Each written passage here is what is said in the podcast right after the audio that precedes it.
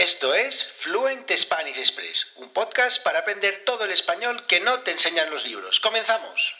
Muy buenos días, bienvenidos, bienvenidas a un nuevo episodio de Fluent Spanish Express Podcast. Todos los días, de lunes a viernes, contenidos con consejos, con recursos y recomendaciones para llevar vuestro español al siguiente nivel. Hoy, miércoles 16 de febrero de 2022, episodio número 182 de Fluent Spanish Express Podcast, un episodio en el que vamos a hablar de escritura, de escribir, concretamente de cómo mejorar vuestra escritura en español. Ya sabéis que comienzo todos los episodios diciendo que mi nombre es Diego Villanueva, profesor de español, director de la Academia Online de Español Fluent Spanish Express, en www.fluentespanish.express con audiocursos sobre la cultura, las costumbres y las expresiones que utilizamos los nativos españoles, con transcripciones y actividades y además acceso a una comunidad de estudiantes para resolver vuestras preguntas y dudas, practicar escribiendo y hablando. Eso no lo voy a decir hoy, coño, ya lo he dicho, así que bueno, aprovecho y suscribíos en www.fluentespanish.express, pero lo que venía a deciros hoy es que he lanzado un nuevo servicio. Un nuevo servicio, ¿por qué?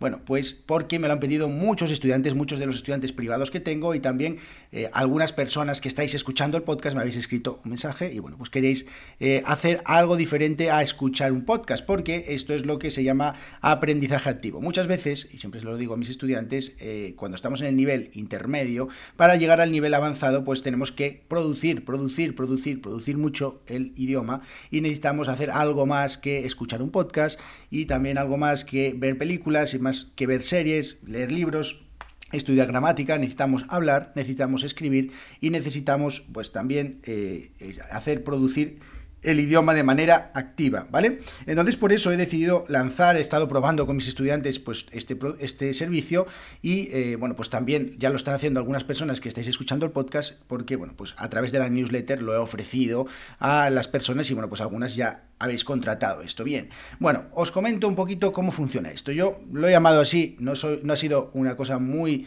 original, digamos, lo llamo revisión de textos y simplemente es escribir, escribir, porque a escribir amigos míos y amigas mías, solo se escribe, solo se aprende escribiendo. O sea, no hay más secreto que escribir, escribir y escribir. Entonces, ¿cómo funciona este servicio de eh, revisión de textos? Bueno, pues cada mes eh, me enviáis cuatro textos de podéis hacerlo en dos formatos, 250 palabras, lo cual está muy bien ya, 250 palabras, o 500 palabras para las personas pues, que quieran, eh, digamos, eh, escribir mucho más, pues puedes enviarme cuatro textos de 250 palabras o cuatro textos de 500 palabras, que bueno, pues está muy bien, y yo pues os envío correcciones, os envío el texto corregido con los errores que habéis cometido, algunas sugerencias de cómo podréis mejorar ese texto, eh, con expresiones directamente sobre el texto o algunas cosas de estilo o algunas, todas las cosas que me parezca que podéis hacer para mejorar vuestro texto y además os envío en el correo electrónico un audio, sí, un audio de unos 2, 3, 4 minutos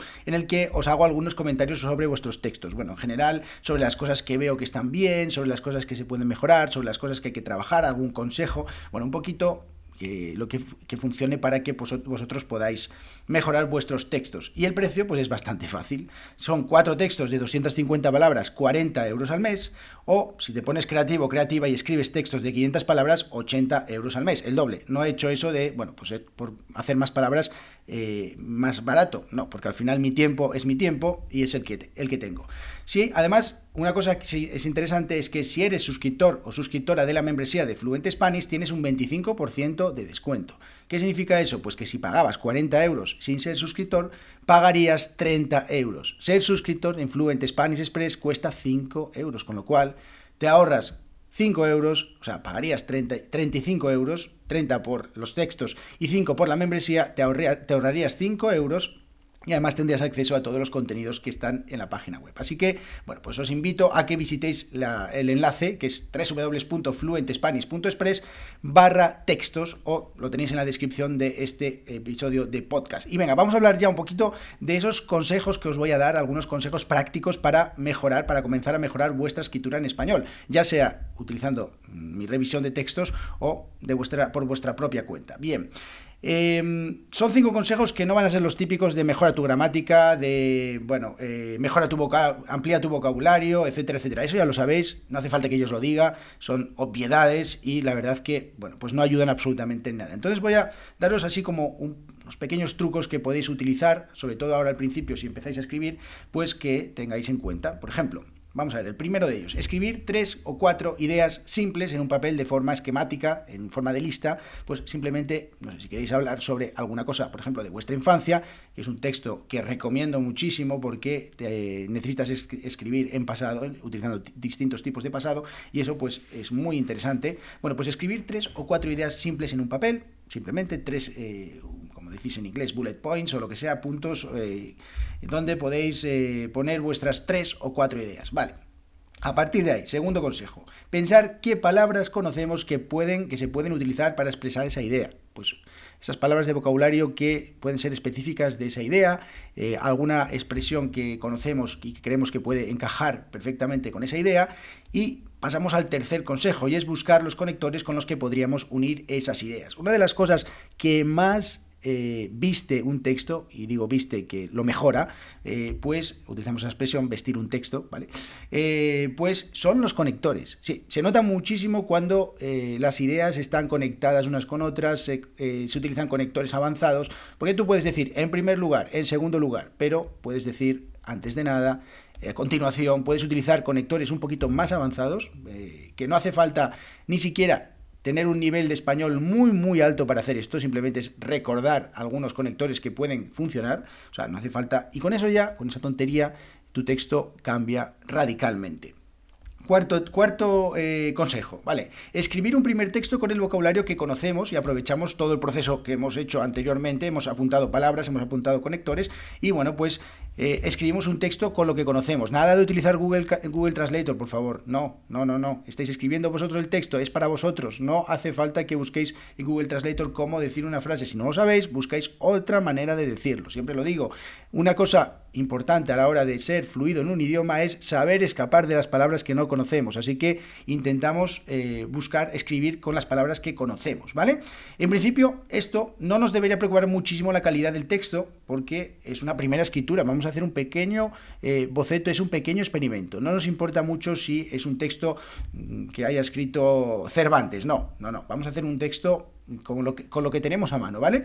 Y ya vamos al quinto, al quinto consejo, y es que una vez terminamos este texto, pues nos sentamos delante de la hoja, ya no está la hoja en blanco, se acabó el bloqueo y ya tenemos un texto sobre el que trabajar. Entonces empezamos a mejorarlo. Sí, cogemos de nuevo el papel, o sea, donde hemos escrito, cogemos un bolígrafo, si queréis de otro color, y empezamos a pensar. ¿Existen conectores más avanzados que podemos utilizar? Podemos cambiar los conectores, o igual no los hemos utilizado, pues podemos eh, utilizar conectores, ¿vale?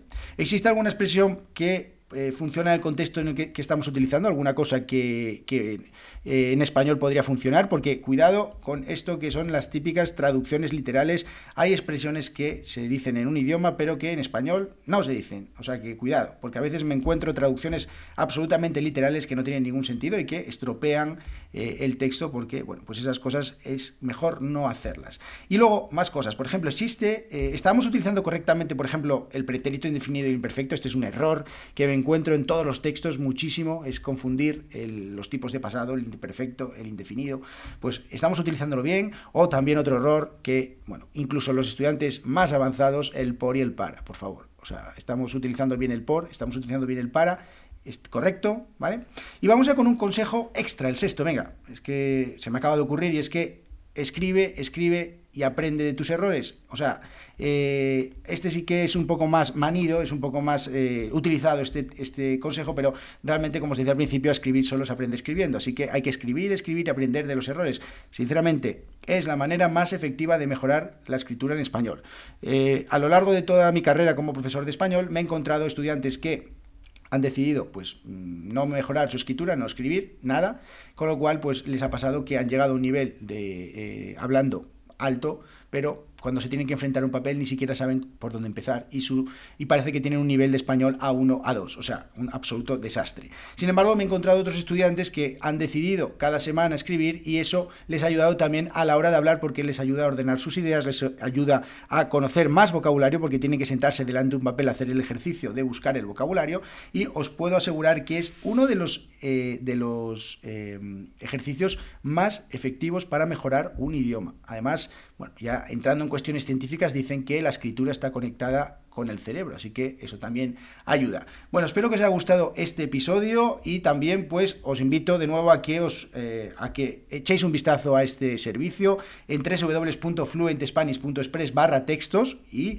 bueno, pues que me escribáis eh, de la manera que queráis si estáis interesados en empezar a mejorar vuestra escritura, porque de verdad que os va a ayudar un montón con vuestro español, os lo aseguro. Si no, no os lo diría, de verdad. Ya sabéis que siempre estoy intentando daros recomendaciones que funcionan, estoy intentando ayudaros con vuestro español y si no fuera efectivo esto, de verdad que me callaría la boca, no diría nada, pero realmente lo estoy comprobando, lo llevo, llevo años comprobándolo y ahora pues he decidido ofrecérselo no solo a mis estudiantes privados, sino también a ti que estás escuchando este podcast, que quizás ya tienes tu propio profesor, que quizás tienes tu propio método, pero que, bueno, pues yo te puedo ayudar de esta manera. Así que espero eh, que me escribáis y nos vemos en el próximo episodio. Muchísimas gracias a todas las personas que eh, valoráis este podcast con 5 estrellas en Apple Podcast, en Spotify, que seguís el podcast y ya sabéis, nos vemos en fluentespanish.express podcast todos los días, aquí de lunes a viernes.